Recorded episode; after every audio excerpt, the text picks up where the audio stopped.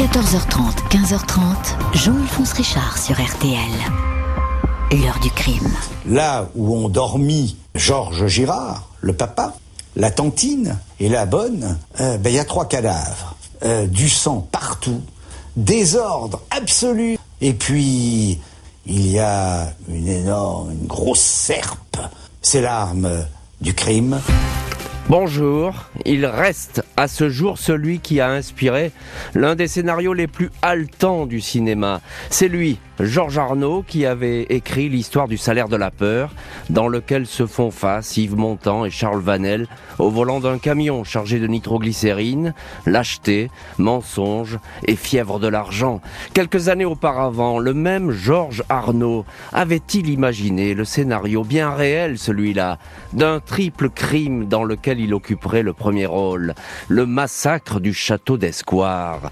C'était à l'automne 1941 et celui qui s'appelait encore Henri Girard, 23 ans, s'était retrouvé accusé d'avoir tué en une nuit son père, sa tante et la bonne de la famille. L'argent déjà, l'argent d'un héritage aurait été le mobile de ces exécutions.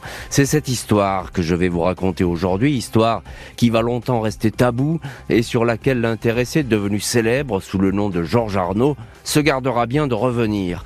Est-ce lui qui a tenu lors de cette nuit d'effroi la serpe couverte de sang? Notre invité Philippe Jaénada, qui a longtemps enquêté sur cette affaire, va nous aider à éclaircir ce mystère. 14h30, 15h30, Jean-Alphonse Richard sur RTL. L'heure du crime. Aujourd'hui, dans l'heure du crime, l'affaire du château d'Escoire, un triple meurtre à l'automne 1941, dans lequel va se retrouver impliqué le fils de la famille, qui sera un jour un célèbre romancier. Samedi 25 octobre 1941, aux alentours de 8 heures du matin, Jeannette Valade, petite paysanne de 16 ans, emprunte le sentier qui mène à une austère et monumentale bâtisse adossée à un parc. Dans le bourg d'Escoire, à 12 km de Périgueux, on appelle tout simplement cette propriété le château, domaine qui appartient à une riche famille parisienne, les Girard. Jeannette emmène deux poulets vivants à Amélie Girard, du ravitaillement en pleine guerre. Cette vieille fille, la quarantaine, cette vieille fille doit reprendre le jour même le train pour Paris. Madame Amélie séjourne depuis quelques jours au château avec son frère, Georges Girard, haut fonctionnaire du gouvernement de Vichy, et le fils de celui-ci, Henri, 23 ans. Les fenêtres et les portes de la grande maison sont closes. Seule la cuisine est ouverte. La petite paysanne entre, mais ne voit pas âme qui vive. La cuisinière n'est pas allumée, la bonne est absente. Elle appelle, mais personne ne répond. Elle traverse la salle à manger, plongée dans une semi-pénombre, puis se dirige vers le petit salon qui sert de chambre à Madame Amélie. Le désordre est ici indescriptible. Les tiroirs d'une commode ont été fouillés, une armoire est ouverte, les draps et les couvertures roulés en boule, un matelas déplacé. Jeannette aperçoit deux jambes sur le sol, à droite du lit. Elle pense tout d'abord à une statue jetée par terre. Mais c'est un corps, gisant à plat ventre. Elle ne comprend pas, pressant le pire, repart chez elle pour donner l'alerte. Jeannette, aussitôt enfuie, un cri ne tarde pas à déchirer la quiétude du parc du château d'Escoire. Les Tolus, Romain et Victoria Tolu, le couple de gardiens qui habitent là, une petite maison, entendent cet appel au secours. C'est Henri Girard, le fils de la famille, qui crie ⁇ Ils sont tous morts, ils sont tous morts !⁇ répète-t-il.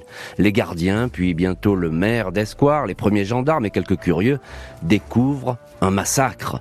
Près de la cuisine, dans une chambre, il y a le corps de Georges Girard, en partie défiguré par une avalanche de coups donnés avec un objet tranchant.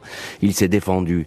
Un autre cadavre se trouve non loin de lui, celui de la bonne, Louise Soudex, qui loge au château, tuée d'un seul coup à la tête. Avec le même objet, elle est morte debout, alors qu'elle voulait sans doute venir au secours du propriétaire. Amélie Girard, Madame Amélie, est la victime qui a reçu le plus de coups. Son meurtrier s'est acharné, 18 perforations et estafilades dans le dos. Six coups ont été donnés alors qu'elle était déjà morte. Elle aussi s'est défendue. Ses doigts, qui portent encore leur bague, ont été tranchés. L'arme du crime est vite retrouvée dans la cuisine. C'est une serpe maculée de sang. Le gardien la reconnaît. Henri, le fils de la famille, lui avait emprunté la veille. Henri Girard répète à qui veut l'entendre qu'un cambrioleur a tué tout le monde. Il en veut pour preuve cette maison sans dessus-dessous. La tante Amélie était arrivée depuis une dizaine de jours. Henri l'avait rejointe. Il avait ensuite insisté auprès de son père, haut fonctionnaire, historien, archiviste au ministère des Affaires étrangères de Vichy, pour qu'il vienne au château. Celui-ci avait finalement accepté. La veille du drame, la famille, servie par Louise, a dîné à 19h30, une soupe de haricots. Henri dit que son père s'est couché vers 22 heures, sa tante une heure plus tard. Lui a retrouvé sa chambre dans l'aile opposée du château, l'aile nord-est. Il a lu jusqu'à minuit un roman de Paul Bourget intitulé Le sens de la mort. Il n'a rien entendu, Henri ne semble pas particulièrement sonné par la tragédie. Juste après la découverte des corps, on l'a surpris en train de jouer du piano après avoir bu des rasades de gnôle. Quand le maire s'est étonné de cette attitude, il a répondu « C'est tristesse !» de Chopin. Les regards se portent d'emblée sur ce jeune homme excentrique, un bon à rien pour beaucoup, dont on dit qu'il détestait sa tante. Le fils de la famille, réputé imprévisible, est donc montré du doigt. Il avait emprunté récemment la fameuse serpe. Les policiers, le juge et le procureur vont donc s'intéresser de très près à sa personne. Le procureur de Limoges prend le dossier du château d'Escoire. On ne peut plus au sérieux dans cette affaire sordide. Un haut fonctionnaire de l'administration du maréchal Pétain a été assassiné. Il faut savoir si sa personne n'était pas expressément visée. Les policiers de la brigade mobile, et notamment les commissaires messagers Brio, sont chargés des investigations. Les témoins sont entendus. Jeannette Valade, première sur les lieux, dit que tout était fermé quand elle est arrivée. Seule la porte de la cuisine au rez-de-chaussée était ouverte, porte qui pourtant ne peut s'ouvrir que de l'intérieur. Louise, la bonne, aurait-elle ouvert à quelqu'un qu'elle connaissait ou bien l'assassin fait-il partie de la maison? Jeannette dit avoir entendu un bruit après avoir pénétré ce matin-là dans le salon. Selon elle, il ne pouvait s'agir que de Henri Girard qui n'avait pas encore appelé au secours. Un autre témoignage intrigue la police. C'est celui de René Tolu, le fils des gardiens. Le soir des crimes, le jeune homme dit être passé devant le château peu avant 20 heures et avoir aperçu la bonne. Tout semblait normal. Il est allé à Escoire pour voir des amis, une histoire de permis de chasse. Mais en revenant vers 21h30, il a été surpris de voir le château plongé dans l'obscurité. Et si l'assassin avait provoqué une panne électrique pour pouvoir trucider les occupants de la bâtisse? Coïncidence? Le tableau d'alimentation est justement dans la chambre où dormait le jeune Henri Girard. Est-ce lui qui a actionné le commutateur Les enquêteurs notent que le tableau est dépourvu de poussière. Henri précise qu'il l'a nettoyé après avoir changé des fusibles quelque temps auparavant. Il affirme, lui, n'avoir constaté aucune coupure d'électricité. Pour la police, cependant, les victimes ont été surprises à la faveur de l'obscurité. Madame Amélie a ainsi été retrouvée en chemise de jour elle était en train de se déshabiller. Henri répète qu'il s'agit d'un cambriolage qui a mal tourné, sauf que rien n'a été volé. Les bijoux de la tante Amélie n'ont pas été emportés. Une somme de 8000 francs versée la veille par le régisseur du domaine a été laissée intacte. Le gardien, le père Tolu, a même retrouvé le portefeuille de monsieur Girard dans le chemin qui mène au château. Les policiers s'intéressent à Henri Girard, les renseignements glanés à droite, à gauche, décrivent le jeune homme comme une personnalité fantaisiste, imprévisible, qui pour certains n'aurait pas toute sa raison. On raconte qu'une fois, il a tiré à la carabine sur les tableaux du château. Ce fils de bonne famille, pourtant intelligent, n'aurait jamais rien su faire de ses dix doigts. Il a récemment échoué au concours du Conseil d'État. En fait, il a toujours compté sur son père et sa tante pour subvenir à ses besoins, quitte à employer des moyens détournés. Quelques mois avant la tragédie, n'a-t-il pas fait croire à la tante Amélie qu'il était en prison pour lui soutirer de l'argent afin de payer sa caution? Bon prince, son père et sa tante ont toujours exaucé, ses désirs. Ce robinet était-il en train de se tarir? Le voilà, dans tous les cas, devenu un très riche héritier. Le fils de la famille va être interpellé par la police, très longuement interrogé. Dans le coin, tout le monde le considère déjà comme coupable. Les policiers et le juge partagent ce sentiment ambiant.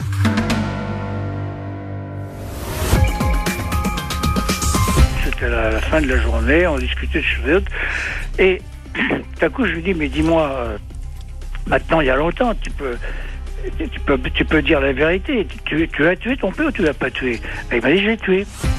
Au programme aujourd'hui de l'heure du crime, le triple meurtre du château d'Escoire en Dordogne en 1941. Henri Girard, 24 ans, qui sera plus tard le romancier Georges Arnaud, auteur du Salaire de la peur, est soupçonné d'avoir tué tout le monde, y compris son père, pour empocher un héritage. La police n'a pas traîné. Dans la journée suivant la découverte des corps, Henri Girard est interrogé par les hommes de la brigade mobile de Limoges. Les médecins qui l'ont examiné ont trouvé le jeune homme très sale, portant des sous-vêtements pour le moins douteux. Ils ont surtout remarqué des meurtrissures entre le pouce et l'index de la main droite, des pincements. Ils correspondent à la tenue de la fameuse serpe qui a servi à tuer tout le monde. Henri dit s'être blessé avec cet outil en coupant une haie de sapinette. Il aurait aussi tenté d'en un python dans un mur. Le gardien du château, le père Tolu, affirme que la serpe n'était pourtant pas aiguisée quand il l'a prêtée à Henri. L'outil s'avère euh, cependant très tranchant. Le fils de bonne famille dément toute participation dans ce carnage, même si les enquêteurs sont intrigués par les questions qu'il pose, notamment s'il existe assez d'éléments contre lui pour l'envoyer à la guillotine ou encore s'il avait commis ces crimes, comment pourrait-il échapper à l'échafaud? Les policiers s'en tiennent au mobile de l'argent, ils essaient de pousser Henri Girard dans ses retranchements, mais celui-ci continue à nier. Selon la secrétaire qui assistait aux interrogatoires, Madame Costilla, Henri Girard se serait montré tout près de craquer lors d'une audition, prêt sans doute à passer des aveux complets. Je vais tout vous dire, donnez-moi un verre d'eau, aurait demandé le jeune homme, les policiers auraient obtempéré, puis après avoir bu très lentement son verre, le suspect se serait repris comme s'il n'avait jamais rien dit. 28 octobre 1941, Henri Girard est autorisé à assister aux obsèques de son père et de sa tante à Escoire. La foule le regarde comme un coupable. Dans la soirée, il est dans le cabinet du juge d'instruction Joseph Farisi, inculpé de trois assassinats dont un parricide, écroué à la maison d'arrêt de Périgueux. Le fils de bonne famille accusé du plus terrifiant des scénarios va devoir désormais emprunter, affronter euh, la cour d'assises. Il fait figure de coupable absolu, il risque la guillotine. 27 mai 1943, 9h du matin, Henri Girard fait face aux juges et jurés de la cour d'assises de la Dordogne à Périgueux. La salle est comble, surexcitée, hostile à un accusé qu'elle désigne comme un coupable. C'est comme si le procès était joué d'avance, signe qui ne trompe pas. Le directeur de la maison d'arrêt a demandé à l'avance que soit préparée la cellule spéciale réservée aux condamnés à mort. Le président du tribunal est plus modéré. Il ordonne d'emblée un transport de la cour, juré et avocat, jusqu'au château d'Escoire. Les trois avocats de l'accusé, parmi lesquels le ténor parisien Maurice Garçon, démontrent que l'individu aurait pu entrer dans le château en crochetant un simple volet. L'accusation répond qu'il n'y a eu aucun vol, répète que ce carnage gratuit était destiné à empocher l'héritage. Après cinq jours de procès, Maître Garçon se lance dans sa plaidoirie. Il va réussir le tour de force de faire basculer les jurés en faveur d'un accusé peu sympathique et réputé sans morale.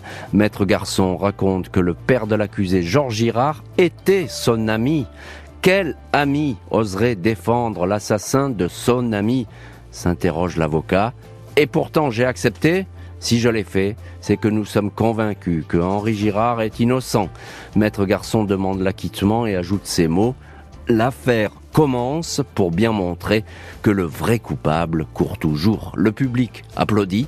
Le délibéré ne dure qu'un quart d'heure. Henri Girard est acquitté.